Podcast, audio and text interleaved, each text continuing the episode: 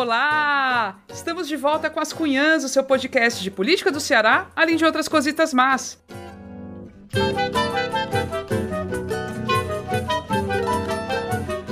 Eu sou Camila Fernandes e, como sempre, estou ao lado de outras duas cunhas jornalistas descoladas. A Inês Aparecida. Oi, Inês! Oi, Camila. Oi, Evelyn. Tô descolada mesmo. Descolada, não me colei em nada ainda. e, a, e a Evelyn Rebouças? Cadê a Evelyn Rebouças? Tudo bem? Tô aqui, bebessauras. Tudo bom, meu povo, com vocês, com mins, minhas Obrigado por nos ouvir. Vamos nessa. Vamos nessa que hoje a gente vai voltar a viajar pelo Nordeste para contar como andam as disputas políticas para as eleições deste ano, né, de 2022. No episódio 90, nós circulamos por Bahia, Piauí e Pernambuco. E dessa vez, o giro vai ser por Sergipe, Alagoas e Maranhão. Tem tanta história, meu povo, tem que ouvir. Tem que ouvir para saber o que está acontecendo por aí afora. Antes de começar, vamos lembrar da nossa campanha de assinaturas, fundamental para financiar o podcast, né? Você sabe. São as assinaturas de vocês, curumins e cunhanzetes, que dão força para a gente manter o podcast com a melhor qualidade possível. Vocês são maravilhosos. E para se tornar assinante, se você não é ainda, basta contribuir com qualquer valor para o Pix ascunhaspodcast.gmail.com ou pelo site apoia.se barra ascunhaspodcast. A partir dos 10 reais por mês, você recebe um episódio extra exclusivo e ainda pode participar da gravação que a gente faz via Zoom, é, remoto, então é muito bacana. Você tem que ver que é muito massa mesmo, sempre uma baita diversão. Não esquece de curtir as nossas redes sociais, Twitter, Instagram, YouTube. Somos As Cunhãs Podcast. Agora sim, bora começar! Música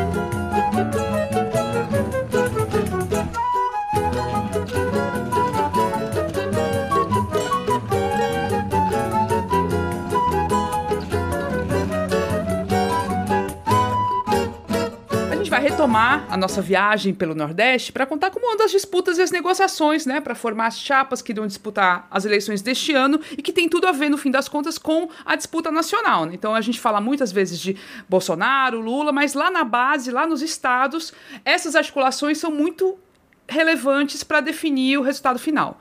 Hoje a viagem vai ser por Alagoas, Sergipe e Maranhão, três estados que não terão reeleição este ano. Né? Os governadores já estão completando aí oito anos, ou já se desincompatibilizaram, ou continuam no cargo e não vão tentar a reeleição. Ou seja, são estados com uma situação relativamente indefinida, né? Tem muitas candidaturas novas aí que vão tentar abocanhar o poder no estado.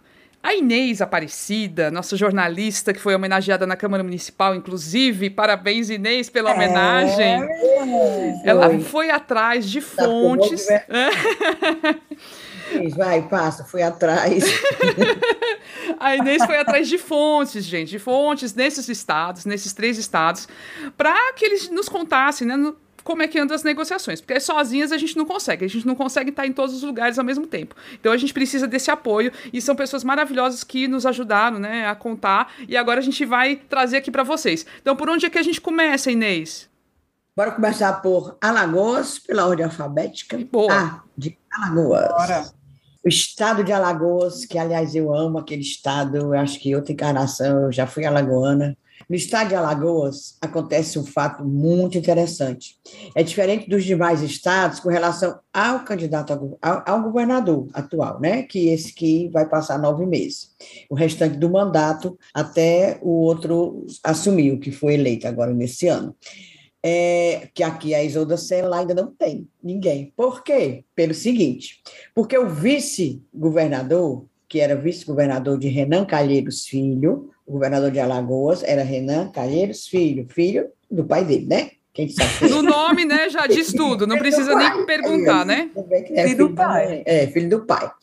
Então, aí Renan saiu, Renan Filho, para candidatar-se ao Senado. Era para ficar um vice, mas não tem vice lá em Alagoas, porque o que era vice candidatou-se em 2020 a prefeito de Arapiraca, certo? Arapiraca é a cidade, segunda maior cidade de Alagoas. Aliás, é legal lá que são. Sabe quem é de lá? O Emerson Maranhão, nosso colega jornalista. Ah, não acredito, sério, olha aí, que legal. Grande cineasta agora, o Emerson também. Adorei aqueles transversais dele. Sim, vai embora voltar ao assunto. Renan Calheiros Filho saiu, não tem vice. Aí o que é que acontece? Interinamente está respondendo pelo governo de Alagoas o presidente do Tribunal de Justiça de lá, mas vai ter que ter um. Aí pronto, chamei para contar a história bem direitinho a cientista política Luciana Santana, professora da Universidade Federal de Alagoas, a UFAL. E quero aqui agradecer, muito obrigado para Raíssa França, do podcast Eufêmia, pela indicação. Esse pessoal de podcast é maravilhoso, né? A gente manda um direct, É uma família, é uma coisa linda. É uma família.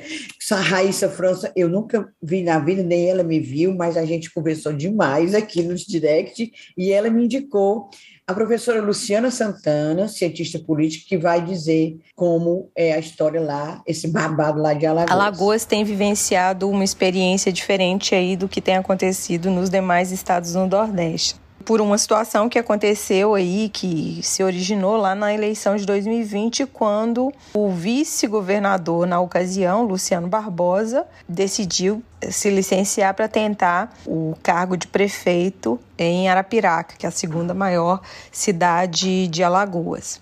A situação naquele momento não foi recebida de forma muito harmoniosa pelo governador Renan Filho, né, que inclusive, por intermediação do seu pai, do senador Renan Calheiros, tentou, por meio de uma judicialização, inviabilizar essa candidatura. Como as próprias pesquisas já apontavam o favoritismo do Luciano, isso se confirmou nas urnas e diante da possibilidade de perder aí um grande colégio eleitoral dentro do estado, o senador retirou esse processo e tentou buscar aí meses depois uma relação novamente harmoniosa com o prefeito. O fato é que desde então, né, desde o início de 2021, o governo de Alagoas ele não tem um vice-governador. E isso faz com que chegamos no ano de 2020, nesse período de descompatibilização dos governos, em que não há um substituto imediato para assumir o governo na ausência aí, ou na renúncia né, do governador Renan Filho. Então, pela legislação, numa vacância nessa circunstância, a Assembleia Legislativa precisa escolher o novo governador. E aí, agora, a Assembleia tem, a partir do dia 2 de abril, 30 dias para definir um nome do governador e vice que vão assumir o governo para completar aí o mandato de oito meses, né? Finalizando ali no mês de dezembro.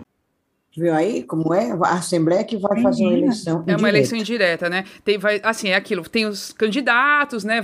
Eles têm que votar e tudo isso vai acontecer, né? Tem um prazozinho, mas é isso, né? Acho que é o único caso do Brasil, né, gente, que está acontecendo isso, essa eleição indireta, porque o presidente do tribunal, que poderia ficar interinamente até dezembro, não quer. Não quer esse pepino, não. Não quer esse bucho, não, porque ele tá ficando é velho, né? Doido. Você lembra, Inês? Você falou outro dia no episódio 90, que a gente falou dos outros estados, que na Bahia, uma das intenções do Rui Costa, o governador, uma das jogadas seria parecida com essa, né? Mas assim, com outra, de outra forma, né? Ele queria levar, né, gerar uma eleição ele indireta. fazer como o nosso informante, nossa fonte falou, ele queria fazer uma operação Tabajara, né? Exatamente. Ele queria botar o, o tirar o voto de Senado, do Senado, o Alencar, e botar botar para ser. Menina, era uma marmota tão grande, mas não deu era certo. Era uma marmota. Deu certo, não. De jeito nenhum. Mas lá em Alagoas vai dar certo porque está na lei. Na, lá em, na Bahia, eles iam fazer uma, uma, uma monstruosidade lá, uma coisa, eu inventar. Mas lá em Alagoas é certo, é assim mesmo. Não, quer, não tendo vice, no, o, o, o presidente do Tribunal de Justiça não querendo, tem que ter uma eleição indireta. Mas também já se sabe que é o quem é o que vai ser o, o, o eleito, entre aspas, indiretamente. Vai ser o deputado estadual Paulo Dantas, certo? Que é o que o Renan Filho quer. Vai ser o Paulo Dantas. E há uma vaga de Senado, né? O Renan é o favorito, o Renan Filho é o favorito, por conta do. Segundo as pesquisas, né? Porque ele se credenciou como governador. Como aqui o Camilo, sabe? O Camilo se credenciou, todo mundo sabe que só se for um hecatombe, que ele poderá bem, se, se, eleger facilmente senador. Lá o, o Renan Filho também. Mas aí a professora Luciana Dantas, ela conta como é que é a história lá desse babado lá, em Alagoas. O agora ex-governador Renan Filho renunciou ao governo do estado de Alagoas para se candidatar ao cargo de Senado, né? A única vaga que vai estar em disputa esse ano. E todas as pesquisas têm apontado um favoritismo dele, e diante de um legado que ele deixou, sete anos e três meses de, de mandato, hoje ele tem as credenciais para ser um nome bastante competitivo nessa disputa. E hoje a gente fica nesse período de aguardo aí para que a Assembleia Legislativa possa efetivamente escolher o nome. De qualquer forma, esse nome escolhido já é conhecido. Inclusive, quem participou da articulação, pelo menos da indicação e da sondagem da pertinência e, e da predisposição, inclusive de outros parlamentares de votar, votar favoravelmente a esse nome foi o próprio Renan Filho, que inclusive nos últimos meses né, passou a andar com ele pelo Estado, inaugurações de obras. Então, uma maneira também de se apresentar ali como uma continuidade efetivamente né, do governo Renan Filho. Então a Assembleia hoje já tem alguns nomes que vão ser apresentados, mas o nome cotado e que há uma negociação antecipada sobre é, a sua eleição é do deputado estadual Paulo Dantas, que já foi prefeito da cidade de Batalha, no sertão alagoano. Ele não é hoje ainda o principal nome que, que aparece, por exemplo, nas pesquisas de intenção de voto para a eleição de 2022 ao governo, mas ele é um nome que, caso venha a se confirmar né, que ocupará o cargo de governador, ele tem ali as condições institucionais para conseguir fa se fazer mais conhecido pelo eleitorado de Alagoas, né, que ainda não o conhece. Em relação ao vice, não há muita definição. É engraçado, essa ideia de políticos que aparentemente foram bem avaliados, né, saíram de um governo bem avaliados, como é o caso do Camilo Santana no Ceará, como é o caso do Renan Filho no, em Alagoas, de botar uma pessoa desconhecida, né, relativamente desconhecida, que sai, né, lógico, na disputa eleitoral bem atrás, mas é isso, né? A máquina do governo é uma coisa muito pesada, é muito forte. Então, o cara estando no governo, ele tem uma chance absurda de chegar ao segundo turno e de ganhar, né? Agora eu tava, gente, esses caras mandam e desmandam mesmo, né?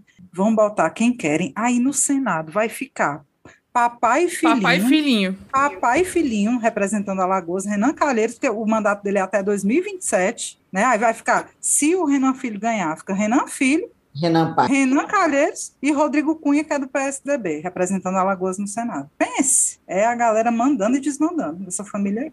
Pois é, menina, é, mas ele vai botar a mão na cabeça, né, desse Paulo Dantas e sabe-se lá. Nem assim, carrega, puxa pela mão. O pessoal também. Não, e, e consegue, né, Inês? Esse é. é o ponto. Consegue, consegue. O Camilo, vamos dizer, o Camilo foi eleito dessa forma. O Cid Gomes puxou pela mão não, e ele foi eleito. Foi. Foi isso que aconteceu. Ele não era muito conhecido. A professora Luciana Santana também falou sobre as duas grandes forças políticas que disputam poder em Alagoas.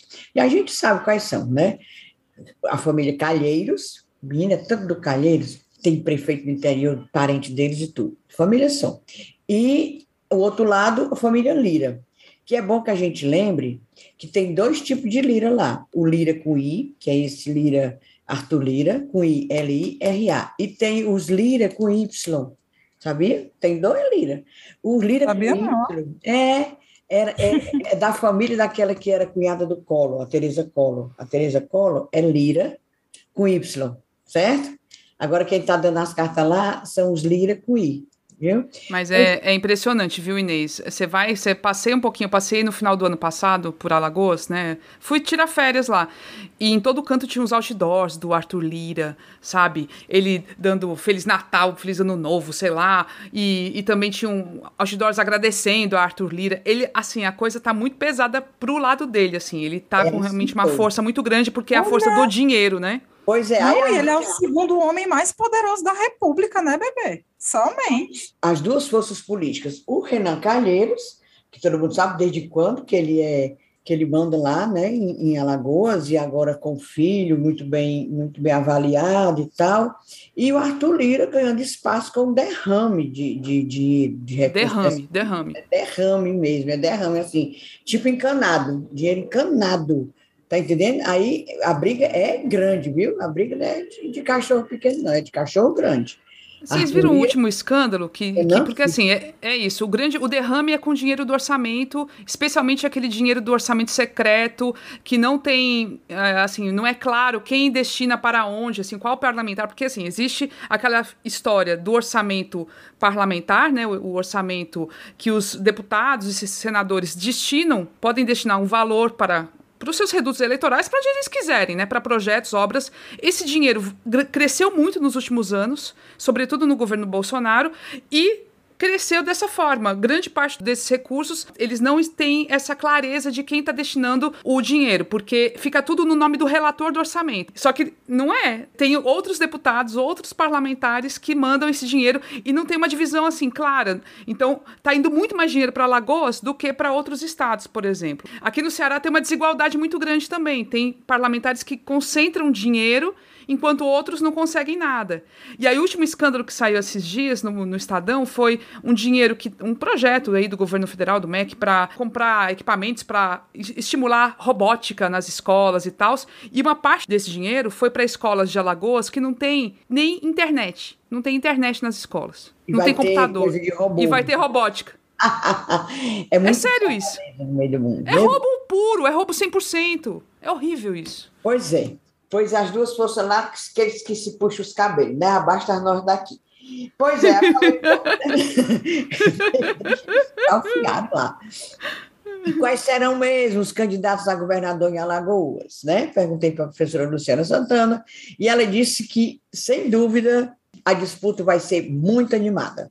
Para a disputa do governo de Alagoas, hoje a gente tem pelo menos três principais nomes que acredito que vão estar tá dominando a disputa eleitoral. Então a gente vai ter um grupo aí, que é esse grupo formado em torno dessa força política aí da família Calheiros, né, que possivelmente vai ser o governador tampão, né, o Paulo Dantas, que deve tentar a reeleição. Um segundo nome é o nome que hoje foi articulado aí com a participação do presidente da Câmara dos Deputados, Arthur Lira, que é o nome do senador, do atual senador Rodrigo Cunha, que inclusive é, saiu do PSDB para se filiar à União Brasil e tentar viabilizar é, suas chances, ampliar, né, potencializar aí a sua força, é, inclusive em termos de recursos, né, já que é um dos partidos que mais foram beneficiados aí com a fusão entre o Democratas e, e, o, e o PSL.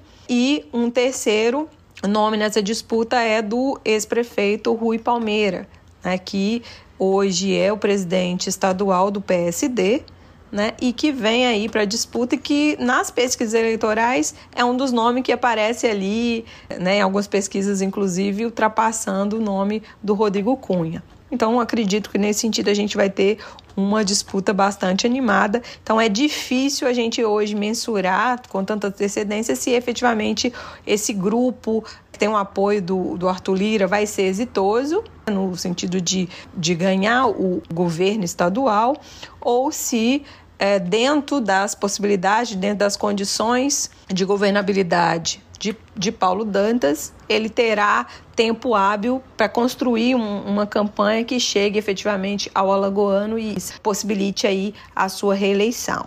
Interessante, viu? Interessante. É, menina? É... Porque dois poderosos no Senado, que assim, a eleição estadual tem tudo a ver com a força que eles vão ter depois disso, né? Também um dos dois ser derrotado, já pensou a vergonha? Não, a gente tem que ficar de olho depois é, para vai ser massa. né? Depois que todo mundo. Acaba a eleição, quem ganhou, quem não ganhou, ai, vai ser é. ótimo. E esse vai, Palmeira, vai. pessoal assim mais coroal, se lembra? Inês, depois tu conta quem a tua, a tua parte alagoana aí da família para quem está torcendo. Tu conta no bastidor. Ah, sim. é, porque a bicha tem, tem família em tudo quanto é estado, não, né? Mas é família, é como se fosse família, mas é uma grande amiga minha, mas eu não sei. Vou dar, vou até perguntar para ela, que a gente evita falar em política. Mas olhe, lá em Alagoas, eu quero ver esse final mesmo para saber. Agora, quem é da minha idade, mais ou menos, quem sabe história, né? Porque não é possível, se lembra dessa família Palmeira, tinha Vladimir Palmeira, no auge da ditadura, era uma liderança estudantil, que ele era era, do, era mesmo, mesmo top de José Disseu, sabe? José Disseu, bem jovem, lindo, maravilhoso, era crush de tudo quanto era mulherio, assim, da esquerda. pois o Vladimir Palmeira também. É, esse, esse, esse que vai disputar governo, eu acredito que seja filho dele. Quem, quem é do meu Que interessante, tempo. Inês. Boa, boa lembrança, viu? Palmeira, minha, parece que eu estou vendo a cara dele. Quem sabe a história, basta ver as fotos, é de seu, era assim, não era? A coisa era mais mesmo. linda. Mudou muito. Mas deixa para lá Deixa para lá. Esta para lá. Aí eu perguntei para a professora Luciana Santana, que aí, inclusive, ela é, ela é de Alagoas, mora em Alagoas há muitos anos, mas ela é mineira, por isso que ela tem esse sotaque, não tem o sotaque alagoano, que, por sinal, eu acho lindo. Eu perguntei a ela por que aqui Alagoas entrega tanto nome de político que ganha projeção nacional e essa repercussão desses políticos não se reflete na mesma medida no desenvolvimento do Estado, entendeu? Collor, é Renan Calheiro, é Arthur Lira. Vamos mais longe, né? Quem foi os primeiros presidentes do Brasil? Floriano Peixoto e Marechal Deodoro, todos dois de lá. E cadê, né? Aí, inclusive, ela disse que é esse assunto também ela fica assim matutando desde que ela estuda é, a política de Alagoas, ela, ela, ela fica matutando porque tem tanto nome de projeção nacional e Alagoas não é tão desenvolvida como deveria ser.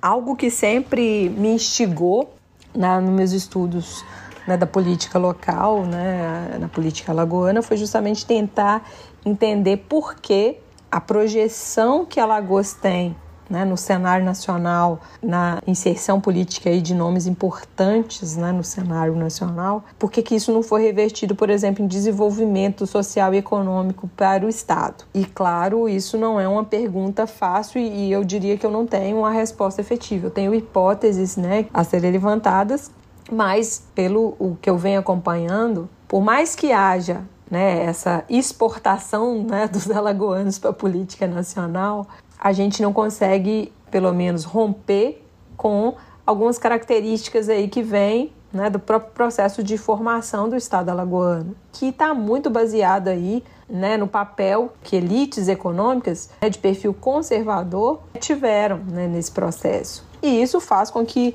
romper com determinados padrões, com determinadas estruturas, seja mais difícil, dure um tempo maior para isso acontecer. Então, acredito que hoje no Estado, por haver ainda uma concentração de poder político e econômico ainda nas mãos dessas mesmo elite, ou pelo menos na herança né, permanente dessa elite mais conservadora, isso faça com que você iniba muito o desenvolvimento do Estado. Então, o que ela fala sobre essa questão da persistência, dessa longevidade de elites conservadoras, a gente vê em alguns estados. Eu acho que um exemplo é Maranhão, que a gente vai falar hoje também, né? Que a Inês pegou uh, um depoimento muito legal sobre o que está rolando lá no Maranhão, mas parece muito. Só que o Maranhão conseguiu romper recentemente com esse ciclo, né? Era a família Sarney há 1500 anos. Desde que Cabral chegou no Brasil, o Sarney se botou lá e era ele, a filha dele, os filhos, genro e tal, era todo mundo mandando lá.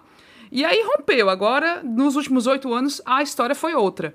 No caso de Alagoas, tem um revezamento aí de elites, né? E de fato, talvez isso tenha grande influência para que o Estado continue atrasado em relação a outros que poderiam, enfim, você poderia fazer uma comparação mais, mais forte aí em termos econômicos, sociais e tudo, né? É, gente, eu acho que também tem uma questão de política nacional mesmo, e eu falo mais de executivo, né? Uma coisa é você ter nomes com projeção do legislativo e tudo mais. Outra coisa é você ter uma política nacional né, voltada para o desenvolvimento do Nordeste. Uma coisa não está exatamente ligada à outra, né? Você ter nomes, exportar nomes com projeção nacional, deveria ser, né? Você deveria realmente dar saltos de desenvolvimento, mas infelizmente que a gente tem uma política nacional que até o governo Lula, por exemplo, não olhava para o Nordeste, né? não olhava mesmo, tinha uma concentração de investimento muito forte naquele eixo sul-sudeste. Então, assim, é, é, eu achei bem interessante esse questionamento da Inês, acho que é intrigante mesmo, a própria cientista política fala que intriga, que ela tem hipóteses e tal, que é difícil de dar essa resposta, mas tem muito a ver com a a política de desenvolvimento que a gente tem visto no Brasil historicamente, né? Que a gente só veio, veio ver algum rompimento com o governo Lula, vamos ser justos. Gente, aqui no Ceará, quantos nomes nacionais também nós já temos, ó. Não é, talvez não tenha até essa, tivemos presidente da Câmara, Congresso, Mauro Benevides, Flávio Marcílio, tivemos já é, o menino... Presidente do Senado, o Eunício Oliveira. Tássio Gereissati cotado para ministro, foi um nome que realmente ganhou abrangência nacional. Presidiu o PSDB muitas vezes. PSD, não é? Presidiu o PSDB e aqui no Ceará. A partir Ciro do Ceará, Gomes ficou o nome nacional. E realmente é, eu acho que é isso aí. Só, é o nome deles, é, é uma questão assim, de poder pessoal, quase, que eles utilizam é, para também manter o seu poder lá, como, como a gente vê agora o Lira. O que é que ele está utilizando, ser presidente da Câmara? De derramar dinheiro lá em prefeitura que, como, como a gente viu, você acabou de dizer, a gente acabou de dizer agora, a história da, do dinheiro para robótica para uma escola que acho que não tem nem carteira por mim sentar. Tá entendendo? É por oportunismo, né? E eu tiro assim, gente, pela universidade. Assim, você vê, é, quando você vai ver a distribuição de recurso, de investimento mesmo em ciência, como eu trabalho na universidade, né? Dá para ver como é diferente, é um despejo diferente de recurso, de investimento. Então, como é que você desenvolve? Né? Como é que você desenvolve? Isso vai para muito além realmente dos nomes que estão sendo exportados aí para os cargos de legislativo, esses cargos nacionais que a gente vê. É isso mesmo. Mas a Luciana Santana, né, eu chamando ela bem íntima, Luciana, a professora Luciana Santana, pergunto, ela disse que a política lá de Alagoas também, além de outra característica, é a imprevisibilidade. É mesmo. Por exemplo, o Renan Calheiro já foi aliado do Colo, aí depois se, se intriga com o Colo, rompe com o Colo a, a, né, apoiou o impeachment da Dilma, agora já é, já é Lula de novo, menino, é imprevisível mesmo. É isso que a pessoa conta a história hoje, amanhã é outra. E perguntei a ela, por último, finalmente, é, quanto à disputa presidencial, certo? Ela, inclusive, disse que, atualmente, está como essa polarização, porque, aliás, ela nem gosta de usar esse termo, polarização. Bora ver aí o que, é que ela disse, como é que está lá a situação de Lula e Bolsonaro. Em relação à eleição presidencial, eu diria que a gente também tem uma situação diferente do que a gente do que aconteceu lá na eleição de 2018 onde, apesar de ter o candidato Haddad ter ganhado no estado de Alagoas, e que naquele momento ele teve muita dificuldade né, de, de votos na capital, hoje a gente já vê uma folga muito grande né, na disputa aí entre os dois principais nomes que aparecem hoje nas pesquisas nacionalmente, que é do ex-presidente Lula e do atual presidente Bolsonaro. Então há pesquisas que apontam, por exemplo, né, que Lula hoje aparece com 54% das intenções de voto contra 22% de Bolsonaro no estado. Isso em pesquisas agora recentes. Mesmo no momento em que, por exemplo, você teve aí a execução né, do novo programa social. Então, hoje, caso a gente não tenha muitas mudanças substanciais né, na política econômica, no cenário é, político nacional, provavelmente é, Lula ele tem aí uma situação bastante confortável no estado de Alagoas. Né? Não gosto de falar em polarização, né? apesar de ser uma disputa aí que está né, tá se dando principalmente entre esses dois nomes, mas não consigo ver uma polarização de fato, mas eu vejo um desempenho muito mais satisfatório do ex-presidente Lula em relação ao presidente Jair Bolsonaro.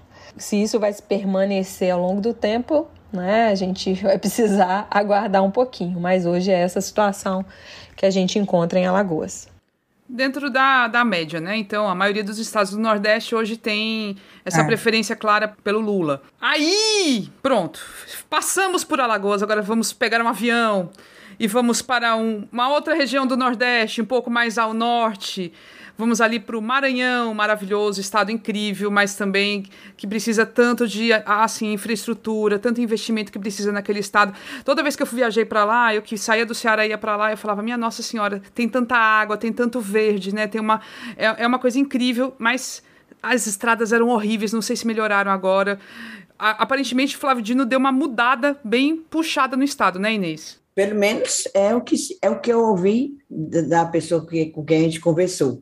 Ai, mas quando fala em Maranhão, só me lembro daqueles camarãozão enorme. Ai, menina. Ave Maria, mulher, pelo amor Sabe de Deus. que eu morei lá, né? Morei lá em 2000, não, 1998. Passei Olha um ano morando lá no Maranhão. O meu São José de Ribamar. Ai, eu acho muito lindo São Luís. Ai, gente, eu adoro. Eu era piveta, né? 12 anos. E eu lembro que, olha, bestada, eu vale, essa cidade não tem prédio, cidade velha atrasada. Olha, e hoje eu conta com essa ruma de prédio nessa fortaleza. Ei, menina, pois é.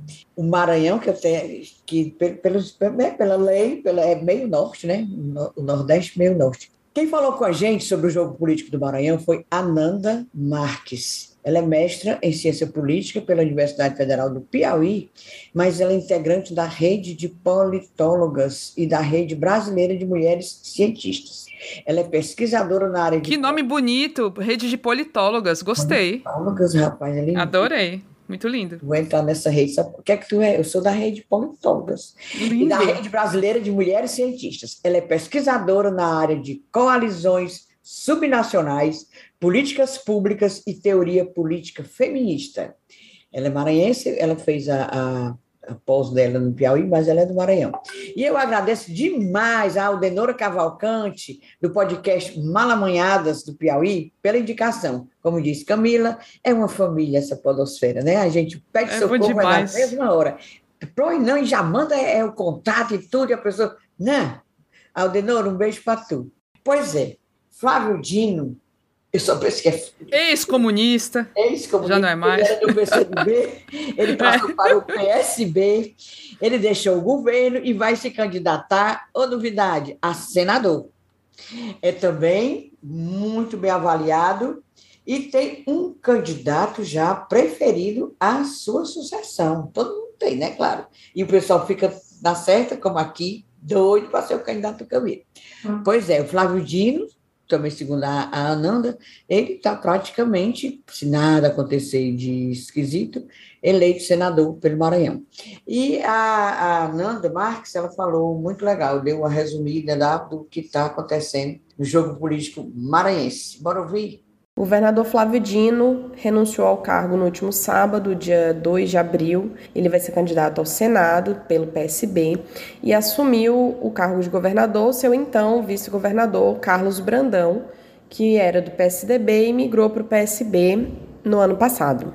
Carlos Brandão tem grandes chances de ser eleito. Ele hoje disputa principalmente com o senador Everton Rocha, do PDT, que era da base de Flávio Dino, e nessa divisão que aconteceu dentro da própria base governista entre Brandão e o Everton, Flávio Dino se manteve até o começo de 2022 digamos assim, neutro, né?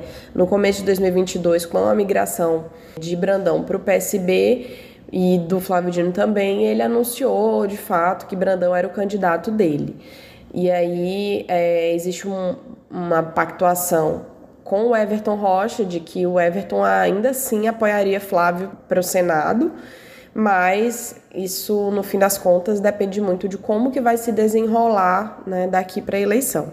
Flávio Dino é bem avaliado pela população, principalmente no combate à pandemia, e há um reconhecimento público de que o seu governo foi um governo que transformou muito modo de fazer política e principalmente as diretrizes de políticas públicas no Estado. Né? Existe uma boa avaliação, existe um reconhecimento e ele tem um capital político com grupos políticos, com os partidos, mas também com o eleitorado. Flávio Dino foi um, um, governador que foi reeleito no primeiro turno em 2018. Então, ele tem aí um capital político acumulado que faz com que ele seja um aliado importante e no caso do Carlos Brandão um aliado imprescindível para uma possível eleição. Né? O Carlos Brandão sozinho dificilmente conseguiria ganhar a eleição para governo sem esse apoio do Flávio Dino. Então, Inês, esse aí é mais um que precisa da mãozinha do governador para se eleger, né? Precisa das duas mãos, dos pés, da cabeça. Mas pelo menos ele já era conhecido que ele não era o vice. É, pelo menos isso. É, é mas aqui também a vice, né? Às vezes o vice é meio discreto, se ele for assim, estilo Isolda Sela, discreto, né? Talvez ele não, não seja tão conhecido. Mas. Será que ele gosta de fofoca, hein, Inês? É, será, hein? Vou até perguntar, vou ligar para ele. Carlos Brandão, tu gosta de fofoca? que aqui a nossa vice não. Aliás, nossa governadora não eu, gosta. Não gosta de fofoca, não, é. Eu me confundo, eu e a. Gente, Arrumar umas fofocas para Isolda. Mas o que eu achei melhor nessa história é que o outro que rompeu com ele, né? Rompeu, porque o Flávio Dino resolveu deixar de ser neutro e apoiar o vice tal, realmente, é, meu candidato é esse. Rompeu com o Flávio Dino, mas vai apoiá-lo para o Senado. Eu não sei como é esse rompimento, mulher. Como é isso aí? Não me explica aí, não entendi, não. não a pessoa rompe, mas apoia. Eu acho certo, sabe? Ela, ela disse que tu, ah, por enquanto ele está apoiando, né? Pode ser que não. Mas eu acho certo. No caso, ele também, se ele apoiar o candidato do Flávio Dino, que é Lula, acho certo, porque mulher, isso nem é hora da pessoa ficar brigando por besteira, não. Nós estamos, eu, pelo menos, acho que nós estamos num, num, num, momento tão difícil que a gente tem que, que relevar essas, essas picuinhas, tá entendendo? Eu acho isso muito baixaria demais. Pronto, tá certo, o menino Flávio Dino, é tu mesmo, vou te apoiar, tu não me quis, não? tu me trocou pelo Carlos Brandão, mas eu vou te apoiar para o senador, para Senado, para não entrar um, um, uma laia de novo do Sarney, tá entendendo? Para não vir de novo um sarneísta. Eu acho certo, eu acho certo. Ah, se fizesse, todos fizessem assim. Era bom, Weber, era bom. Não, é porque, é porque é, me chamou a atenção na, na fala da, da Ananda, da Ananda o, a, a, palavra rompimento. Por isso que eu estranhei. Vale rompe, é. porque quando você rompe, você aparta, né? Mas eu acho que de fato deve ter sido assim. Não, beleza, ok, não somos mais do mesmo grupo, mas estou lhe apoiando. Né? Um rompimento peronomútil, né? E eu concordo contigo, Inês. É nessas horas. É, nessas horas é, é, é, apoiar o que é certo, é isso mesmo. É, aí eu falei com a Ananda, Ananda, e como é a posição aí? Quem é a oposição ao grupo governista, né? Porque o Flávio Dino estava muito bambamã, a Maria. Realmente, apesar do. Ele passou o governo todo isso, quase todo, que ele deixou no PCdoB há pouco tempo. Ele era o, era o único governador do PCdoB, que nunca teve. E ele governou muito bem, muito bem avaliado e tal. Aí eu perguntei: quem é a oposição ao grupo governista?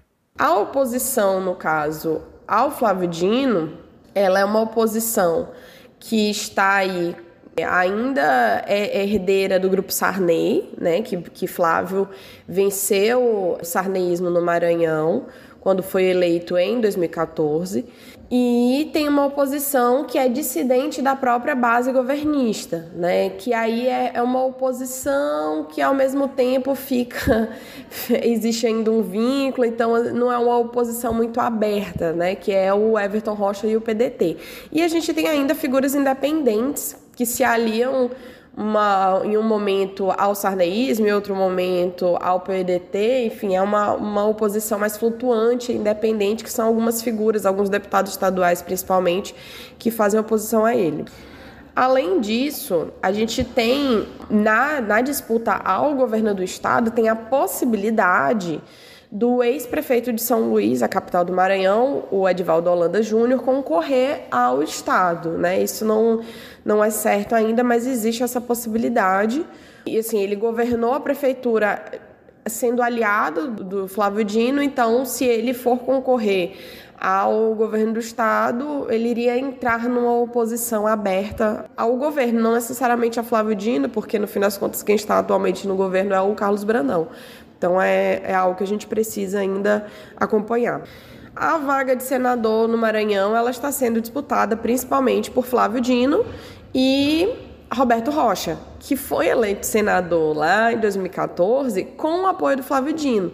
Então, ele rompeu com Flávio Dino e eles estão disputando. O Roberto Rocha assume no Maranhão um discurso bolsonarista, né? Ele tem aí uma retórica de conservadorismo e ele tenta, no fim das contas, se opor ao Flávio Dino a partir dessa, dessa dicotomia entre esquerda e direita, que ele é, o, é o, digamos assim, o representante do bolsonarismo no Maranhão, mas é uma disputa meio desigual, porque no fim das contas, a preferência do eleitorado de fato se mostra por Flávio Dino e não pelo Roberto Rocha.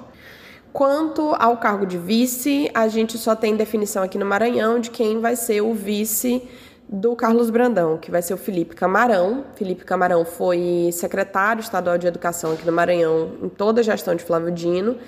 e ele se filiou ao PT ano passado, se não me engano, mas enfim, a filiação dele ao PT tem menos de dois anos, e ele tendo o vice, né, o candidato a vice-governador do Carlos Brandão, ele amarra, digamos assim, a chapa do Brandão para ter apoio do PT no Maranhão e do PT nacionalmente, né? Eu eu inclusive escrevi um texto há algumas semanas sobre como a disputa nacional e a disputa estadual elas se relacionam aqui no Maranhão a partir dessas coalizões que são formadas entre os partidos políticos. Então, o, o Maranhão, historicamente, não obedecia tanto às regras nacionais, digamos assim, né, às diretrizes nacionais. E a eleição desse ano, ela muito antes dela acontecer, essas forças estão se rearticulando para manter essas coalizões né, a ida do próprio Carlos Brandão para o PSB, já que ele era antes do PSDB, atende a um alinhamento da, da coalizão nacional do PT, assim como o Felipe Camarão ser o candidato a vice do Carlos Brandão amarra também esse alinhamento para ter apoio do presidente Lula na candidatura do Carlos Brandão. Então, de fato, é quando a gente vê aí essa relação né, da esfera nacional com a esfera estadual. Agora, vamos só? É muito nome, né? Muita gente. Agora, só vale a pena dar aquela organizada para o pessoal entender. O Flávio Dino, quando se elegeu, ele era do PCdoB e ele se elegeu com um vice do PSDB, gente, que é esse Carlos Brandão, que vai ser agora candidato ao governo do estado, só que pelo PSB. O Carlos Brandão mudou para o PSB. Isso, mudou de partido para pra, por causa de quê? Da articulação nacional. Foi com, a partir da conversa com o Lula, então o próprio Flávio Dino foi para o PSB também, para fortalecer de um certo modo o PSB, e por outro lado, para atrair o PSB para perto do PT, para fazerem a tal da federação, se fosse o caso. Por enquanto não rolou ainda, mas eles estão unidos, vão estar juntos, pelo menos, na disputa nacional. E nessa tentativa de aproximação, muitas coisas né, estão se articulando, por exemplo, uma chapa como essa do Carlos Brandão com o Felipe Camarão, que é um outro cara que não era do PT, mas agora está no PT e que aí para fechar essa a, a, chapa e os dois seguirem juntos. Gente, é muito interessante essas costuras. Eu acho que essas costuras são as, talvez a parte mais interessante da política. Eu acho bacana o que está sendo feito lá, tudo é, para evitar a volta do, do sarneísmo, né, meu povo? Falar nisso, outro dia eu vi uma foto da Simone Tebet com o Sarney. Este homem está empalhado. Oi, Criatura, eu me lembro que eu entrevistava o, o, o, o Sarney, quando ele vinha aqui, ele era amigo do Tasso. Tasso pode negar, o homem era homicídio, né? Até mais no coração de em mim. Pois sim, eu entrevistava o, o Sarney, eu novo ainda, e ele já anda com, quase com aquela cara. Ele pintava o bigode, pintava. Normal. Era. Mulher, eu já tô caindo reboco, e esse homem lá. História, né? Criatura. Ele assim com chaga de vale, ele tá empalhado. Pois a Simone falando, a Simone Tebet falando com ele, eu digo, esse homem não está ouvindo, não. Ou é músico, ou está empalhado. Mas deixa a vida ler, coisa é. feia. Ai, se eu soubesse que eu estou falando assim. Ia ficar com a cara assim, olhando para ti assim, pois uma é. porta. Menina, mas o Sarney, eu botei aqui, o José Sarney hoje no Google Imagens, mulher. Tá bem velho, viu, pobre? Não é, menina. Sim, mas vamos comentar sério aí o Maranhão. O que é que tu achou, ele? O Flávio Dino, ao longo desse período aí da pandemia, durante o governo Bolsonaro, enfim, ele foi um dos alvos preferenciais do Bolsonaro. Né? Sempre o Bolsonaro atacando, com gordofobia, inclusive, sempre Horrível, fazendo comentários super jocosos. Horroroso. Horroroso. E ele muito elegante, ele respondeu é. de forma muito contundente e muito é. elegante. O Flávio Dino foi às vezes eu até ficava até chateada com o Camilo, porque eu achava o Flávio Dino mais contundente, Sim. mais forte assim na, na, resposta do que o próprio Camilo. E por isso que ele Camilo... se destacou muito, né, na pandemia. Ele se destacou realmente, muito, muito mesmo. Não, e... e... vai passear para o Senado, né? Também vai passear. Contra um bolsonarista. Pois sim, vai passear, exatamente, com uma gestão reconhecidamente. Cara, essa pandemia, assim, se você achava que esses caras, esses governadores que tiveram uma mão mais forte, uma mão mais firme, né, de defender a, o fechamento do comércio, não sei o quê, iam se lascar, eles todos estão com boas avaliações. Eu até procurei aqui se tem alguma pesquisa, porque aqui no Ceará teve, né? se teve alguma pesquisa no Maranhão é, para avaliação do governo Flávio Dino, mas não encontrei. Estava aqui procurando, mas não encontrei. Mas é isso, assim, fez uma, uma fez uma, uma, uma gestão é, é, proativa e com uma boa resposta, né, a esses ataques, sem baixar a cabeça, de forma muito contundente. E eu acho que é isso, assim, acho que esse anti-sarneísmo no Maranhão, ele ele perdura, ele se perpetua por mais tempo. É muito interessante. E agora, Inês, vamos viajar para outro estado? Bora? Não de avião, porque é longe do Maranhão para Sergipe. Era bem é. do ladinho, né, de Alagoas, mas a gente decidiu porque a gente gosta de viajar de avião, né, gente? Então é. a gente vai de um lado para outro, de um lado para outro.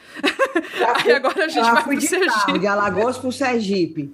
Aí, é, bem pertinho. Cada lugar que fala aqui, eu só me lembro de comida, porque a gente que come muito é assim, né, gordo. Aí lá vai, Maranhão, eu fico pensando, a, na, nos camarãozão. Aí lá em Sergipe, menina, eram os caranguejos. Lá tem a, a inclusive na beira-mar de lá, né, a, a, a, estátua principal é um caranguejinho enorme, sabe? Agora, os caranguejos de lá, eles fazem com molho e tal, mas enche de dendê, é diferente daqui. Hum, é, é, outro sabor, né? Não, é, é, é, às vezes é um pouco forte, sabe? Um dia eu comi tanto que quando eu terminei eu estava falando Yorubá. Yorubá, Nagô, porque é demais, assim, o dendê, tá? Mas... Doideira. Beira-marzão não é legal. O mar é longe, tem que pegar um táxi. Oh, assim, o mar da calçada, lá para dentro, é longe, que você anda que, que se esgolepa. Mas vamos para adorei Sergipe. Em Sergipe, o governador Belivaldo Chagas permaneceu na função. Ele já cumpriu o segundo mandato, ou seja, não podia pleitear outro mandato, né? Já tinha dois. Aí ele optou por não mais concorrer à cargo eletivo, segundo ele, para dar espaço aos mais jovens. Belivaldo é do PSD, que aqui é o que é o dono aqui é o Domingos Filho, a gente sempre fala, né? Belivaldo Só que é do, é do Gilberto Kassab, né? Nacionalmente é, o Kassab. É, e aqui é o, o Domingos Filho. Pois sim, a vice dele, Eliane Aquino, é do PT. Olha que coisa misturada, né? PSD e a vice do PT, que já é pré-candidata a deputada federal. A gente, para saber quanto, quanto, quantos anos da movimentação política lá em Sergipe, eh, eu ouvi o jornalista Nélio Miguel, que ele mantém o site Imprensa 24 Horas. Quem me deu a, o contato do Nélio Miguel, e eu agradeço demais, foi o jornalista Luciano Corrêa, secretário de Cultura é, e é meu amigo há muitos anos. A gente, ele também foi, estudou, fez aquela especialização lá em Havana comigo. Luciano Corrêa, inclusive ele é secretário de Cultura atualmente. Aí agora vocês vejam aí qual é o partido que manda lá em Sergipe. O pessoal, deve, o pessoal daqui deve ficar água na boca, viu? Bora ouvir aí o, o, o. E tem outro chegando perto. Bora ouvir aí o Nélio Miguel, o que é que ele fala. O governador hoje tem, faz parte da maior do maior partido do estado de Sergipe, que é o PSD. O PSD hoje tem a maior bancada na Assembleia Legislativa, tem a maior bancada na Câmara Federal e tem o, a maior bancada na Câmara de Vereadores de Aracaju. E o candidato que o governador indicou para representar a base governista foi o Fábio Mitidieri, do PSD, Fábio que hoje é deputado federal, o PSD hoje tem a maior bancada da, da Assembleia Legislativa. Já tinha isso antes da, do período de transferência da janela partidária, mas um partido chama a atenção.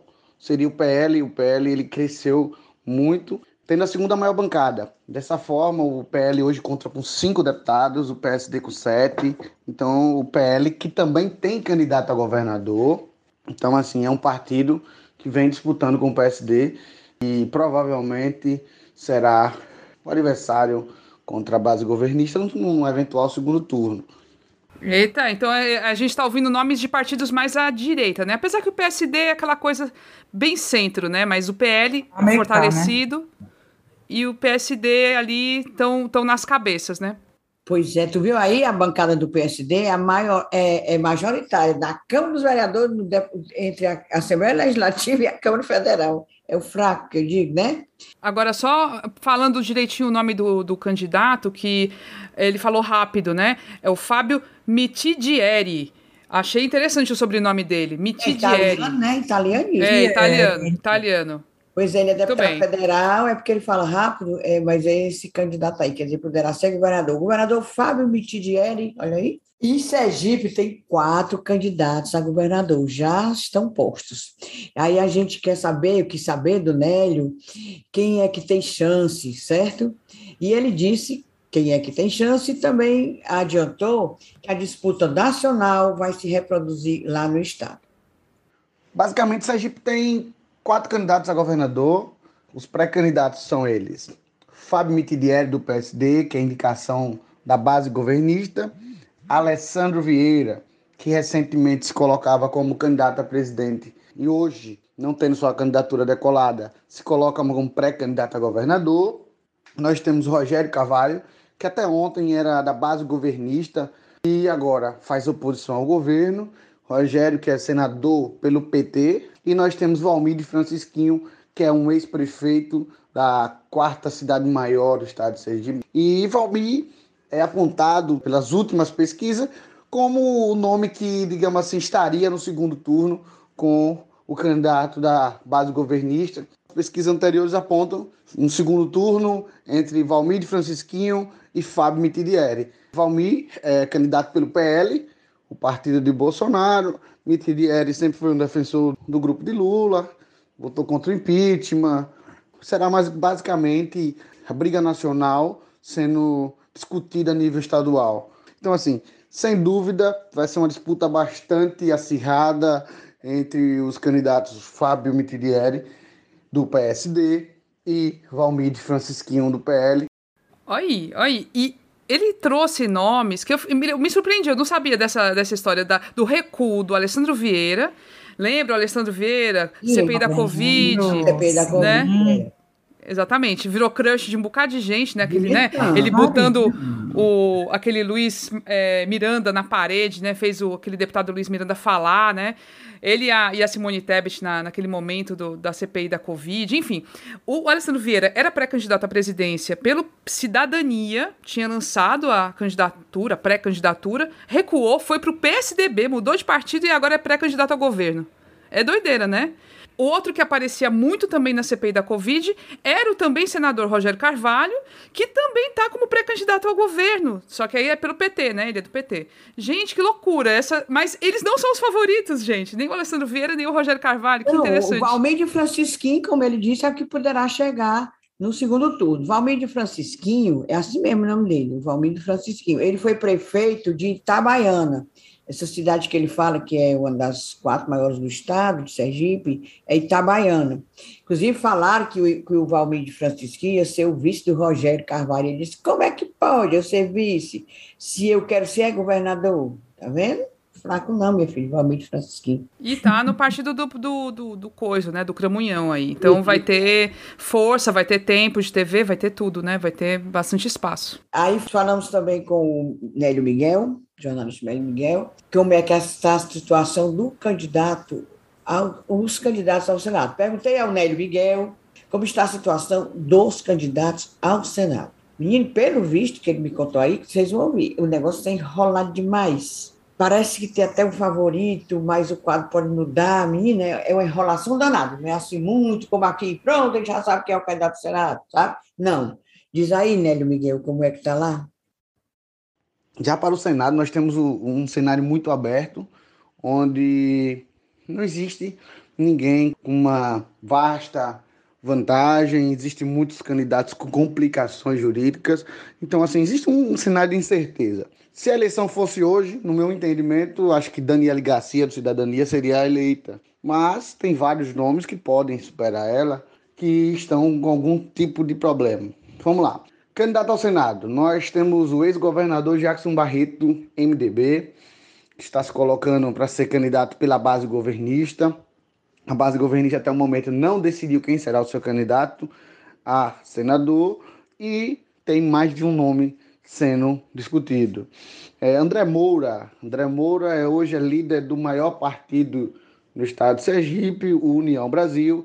André Moura que foi líder do governo Temer no Congresso e na Câmara.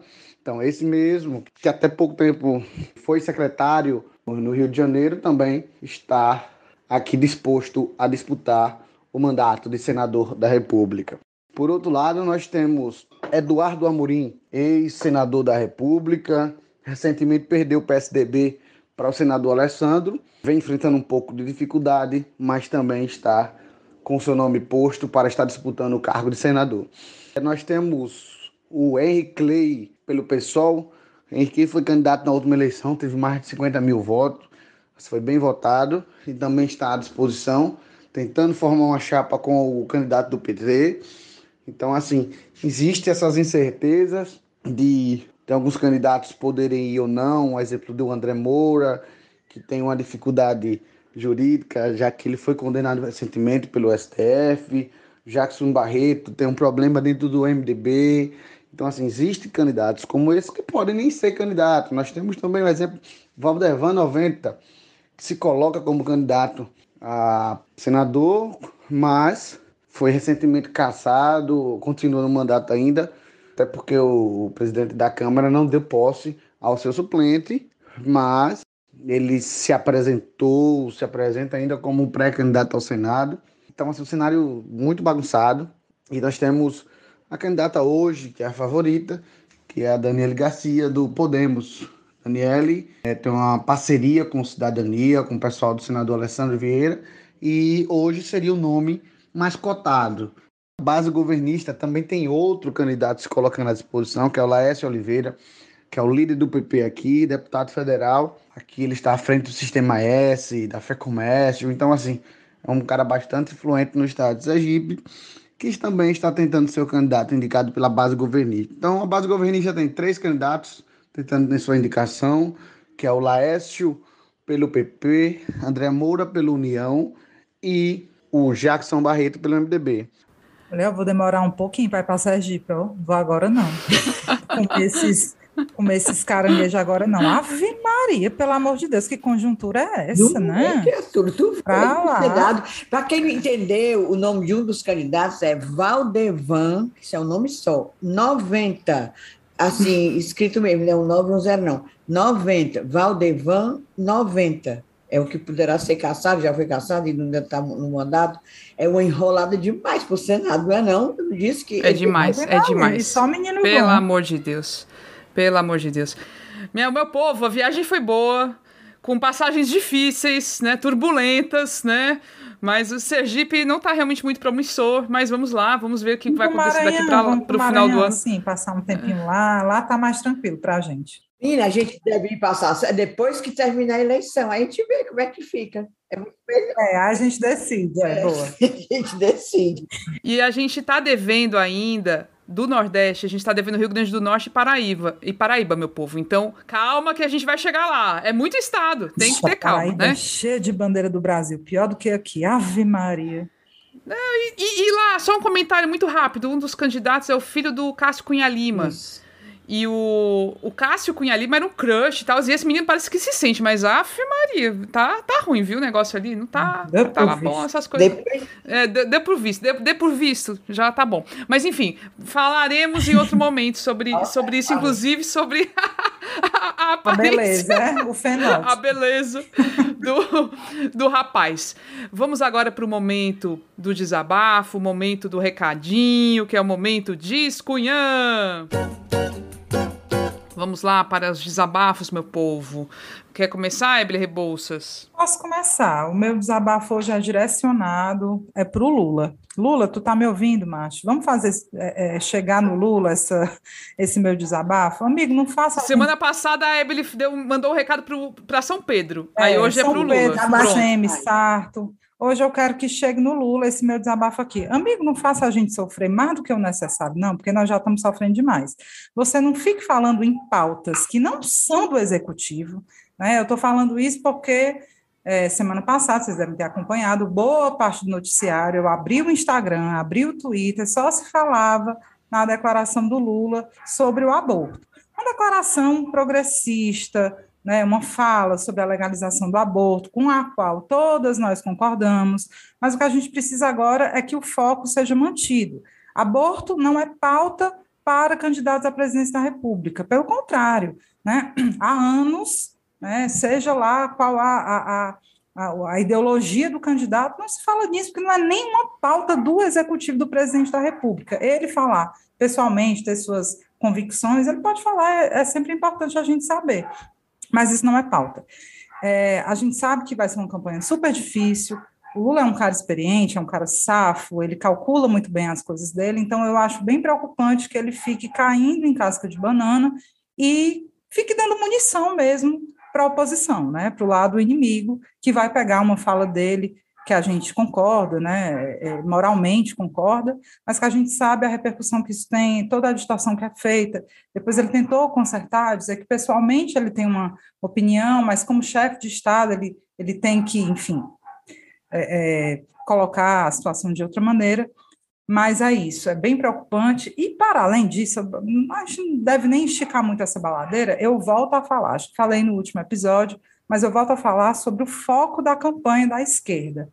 A gente precisa alinhar o discurso né, da centro-esquerda para que a gente não perca esse foco. Precisa de, uma, de um alinhamento de discurso. Qual vai ser o foco? É pobreza? É uma gestão é, tenebrosa? É corrupção? O que, que é?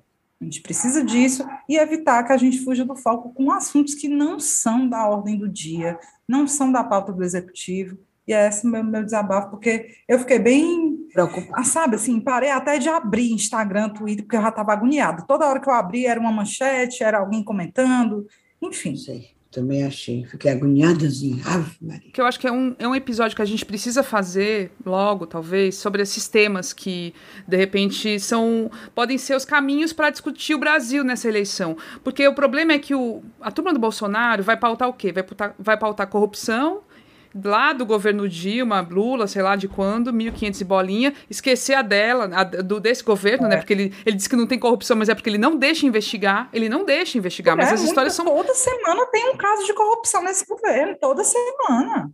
Só que nada vai para frente, tudo engavetado lá pelo Aras, tudo engavetado e pronto. E as, pro, pro, pra claque do Bolsonaro é isso que vale, é o que ele fala. E aí pega uma fala do Lula, que o Lula falou ele não é fake news, ele falou. A gente concorda e tudo. Quem já apoia o Lula concorda com isso. isso. Só com essa fala dele. Atraiu outro eleitor, não é para nós, não. Isso. Exatamente. E o Brasil é um país conservador, então é complicado mesmo, gente. Tem que, tem que pensar. E vai ser a máquina da fake news, a máquina do ódio, que vai estar tá girando aí muito fortemente. Tem que cuidar. Pois Disney!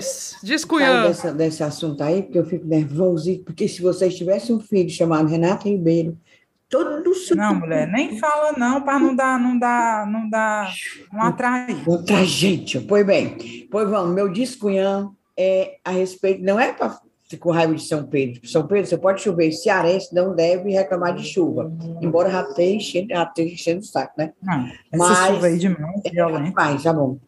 É, eu acho o seguinte, a prefeitura, a prefeitura, as prefeituras, de modo geral, não se preparam, acham que nunca vai chover. Aí, pronto, cai, como caiu na noite de, de quarta-feira passada, aquele dilúvio com trovão e relâmpago e tudo, e 20 minutos, alagou tudo, alagou tudo. Túnel, avenida, tudo, as de sempre, né? As de sempre. Aí o, o meu desconho é isso. Por que, é que as gestões não se preparam para isso?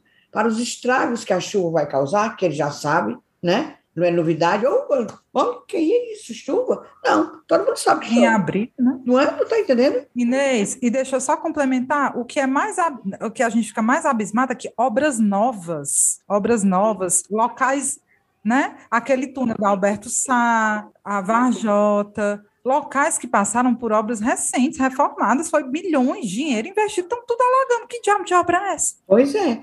Aí eu fico, eu, é, inclusive, esse, esse, meu desabafo, eu faço couro a um dos nossos curumins, o companheiro Gustavo Vieira, que também é revoltado com isso. Quem não é? Com essa coisa, tudo. E o que mais me revolta é isso: obras novas, obras recentes, se, se acabando, parece assim feita é, é, é de açúcar e, e os problemas antigos que a pessoa não dá jeito. Não, minha, eu estou de saco cheio, não é nem da chuva, não, é disso, do despreparo da cidade para receber água. O meu descunha tem a ver com esse teu, Inês, do despreparo, agora num outro sentido, né? No sentido que tem a ver com a chuva, que é a dengue, que é o Aedes aegypti. Sabe aquele mosquitinho que a gente fica aprendendo, que tem as perninhas assim pintadinhas, né? E que ele, ele é portador, né? Ele acaba sendo um portador de uma doença. Aliás, agora não é só uma, são várias doenças, né? De vírus. E ele transmite esses vírus, né? Então, é a dengue, a chikungunya, a zika. Então, ele, ele transmite essas doenças que são doenças graves. E são doenças que todo ano acontecem, sabe? E tem ano que é pior, tem ano que é melhor, enfim, tudo depende também do ciclo de chuvas, porque ele depende, o mosquito depende de água parada para procriar, né? Ele, pra, ele, ele eclode lá as larvas e tudo para ele nascer. Então, onde tem água parada, ele vai se proliferar. E tudo isso é muito conhecido, as criancinhas aprendem na escola, já foi feita muita campanha sobre isso, só que esse ano a gente não tá vendo campanha. A gente não tá vendo nenhum, nenhum projeto, nada porque tinham até os agentes de saúde que iam nas casas, mas agora com, com pandemia, não sei como é que está sendo isso. E, acima de tudo, a gente está vendo uma omissão completa até nessa parte de fumacê, né? Que são aqueles carros que passam com, com, com aquele, aquela fumaça que é um veneno para matar mosquito e, e, tudo mais. Enfim, tudo parado. E a dengue e chikungunya truando, comendo solto por aí, certo? Então, assim, é uma é tristeza e a gente parece que a gente jogou pedra na cruz mesmo. Porque a gente está saindo assim do momento mais grave da, da Covid. Não acabou a pandemia de Covid ainda, tem que ter os cuidados com a Covid, e aí cai na, na, na porcaria da dengue e não se vê nada, não se vê uma atitude do governo, do, do, da prefeitura, que é prefeitura, e tem que ser prefeitura. É uma coisa muito local, é município que tem que cuidar disso. E a gente está literalmente não às moscas, mas aos mosquitos. Estamos entregues aos mosquitos. Eu moro no, no nono andar, aqui no meu apartamento, tá cheio de aedes. Tá cheio. Eu tenho que ficar. Agora a gente comprou de novo, restabeleceu a raquete. Então aqui fica agora a gente com a raquete, com aquele negocinho também espiral de Baigon que fica, a gente liga às vezes para ver se mata, se os bichos somem, mas é horrível. Meu Deus! Aí eu amo aquelas raquetes, acho massa. Chega, né? Eu acho massa também. Se eu soubesse usar, porque eu não mato uma. Aquelas... Não, não acredito. Um... É só ficar parada é. que o bicho vem para você. Não, não sei, não sei matar. Mas o que eu ia comentar é que, assim, felizmente a gente está assim, ouvindo pouquíssimos casos de pessoas com Covid, né? Mas tem muita gente é. doente. Você sai na rua, muita você gente. vê gente tossindo, você vê gente tá tendo muita virose, e de fato são é. doenças que estão nesse momento negligenciadas, né? Você realmente não está vendo campanha em lugar algum de combate ao mosquito e tal, cuidados. E é, é, água muita, né, meu povo? Se antes já, é já tinha muito mosquito, avalia agora com essa ruma de água. E tem alô vocês hoje, beijos, abraços, cheiros e cerveja gelada? Alguém? Inês, manda os teus, que eu sei que você tem um ah, monte. Não, não, sempre. um monte não, mas o Magela, nosso colega jornalista, ele é curumim, me encontrei com ele. Ah, que maravilha! Pois foi o bichinho. Nunca a ganhei um beijo, nunca ganhei um beijo, cheiro. Pois Magela, criatura, lá vai beijo, cheiro, abraço, cafuné, o que você quiser. A gente lhe adora. Falador. Ave o bicho falador. Oh, meu Deus. Que lindeza. E um alô também para Kátia de Menezes Medeiros. Também com Ianzete, viu? Pois tá aí, dois beijos. Falta de beijo não foi não, viu? Viu, Magela? Tá tão fofo ele. Tá uma graça. Ele é maravilhoso. Estudei com ele também, uma pessoa maravilhosa. Queria só fazer um registro, viu? Tá todo no crossfit. Menino. Não, esse povo do crossfit, eu vou pra te falar, viu? É, é só para quem pode mesmo. da Unicef, né? De, também vamos dizer.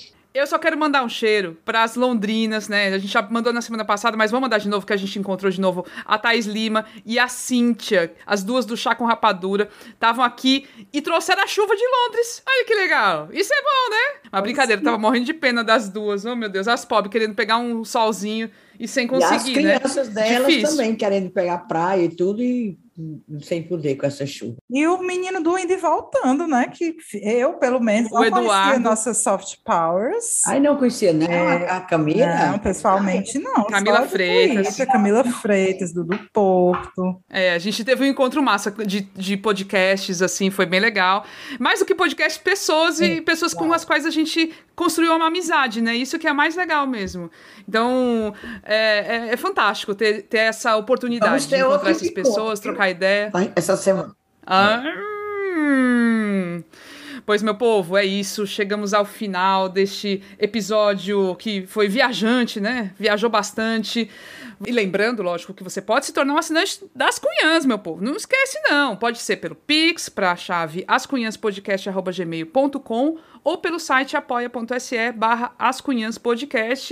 Na produção, Inês Aparecida, hoje especialmente foi ultra Inês Aparecida, 100% Inês Aparecida, Ebele Rebouças e Camila Fernandes. Na gravação deste episódio aqui fizemos pelo Zoom, pela, pela plataforma Zoom. Redes sociais, temos o apoio da empresa Ponto Indie e a trilha sonora é a música Barroada Gagá, da banda Breculê. Boa semana, meu povo. Fiquem bem, Tchau, viu? Até a próxima, meu povo.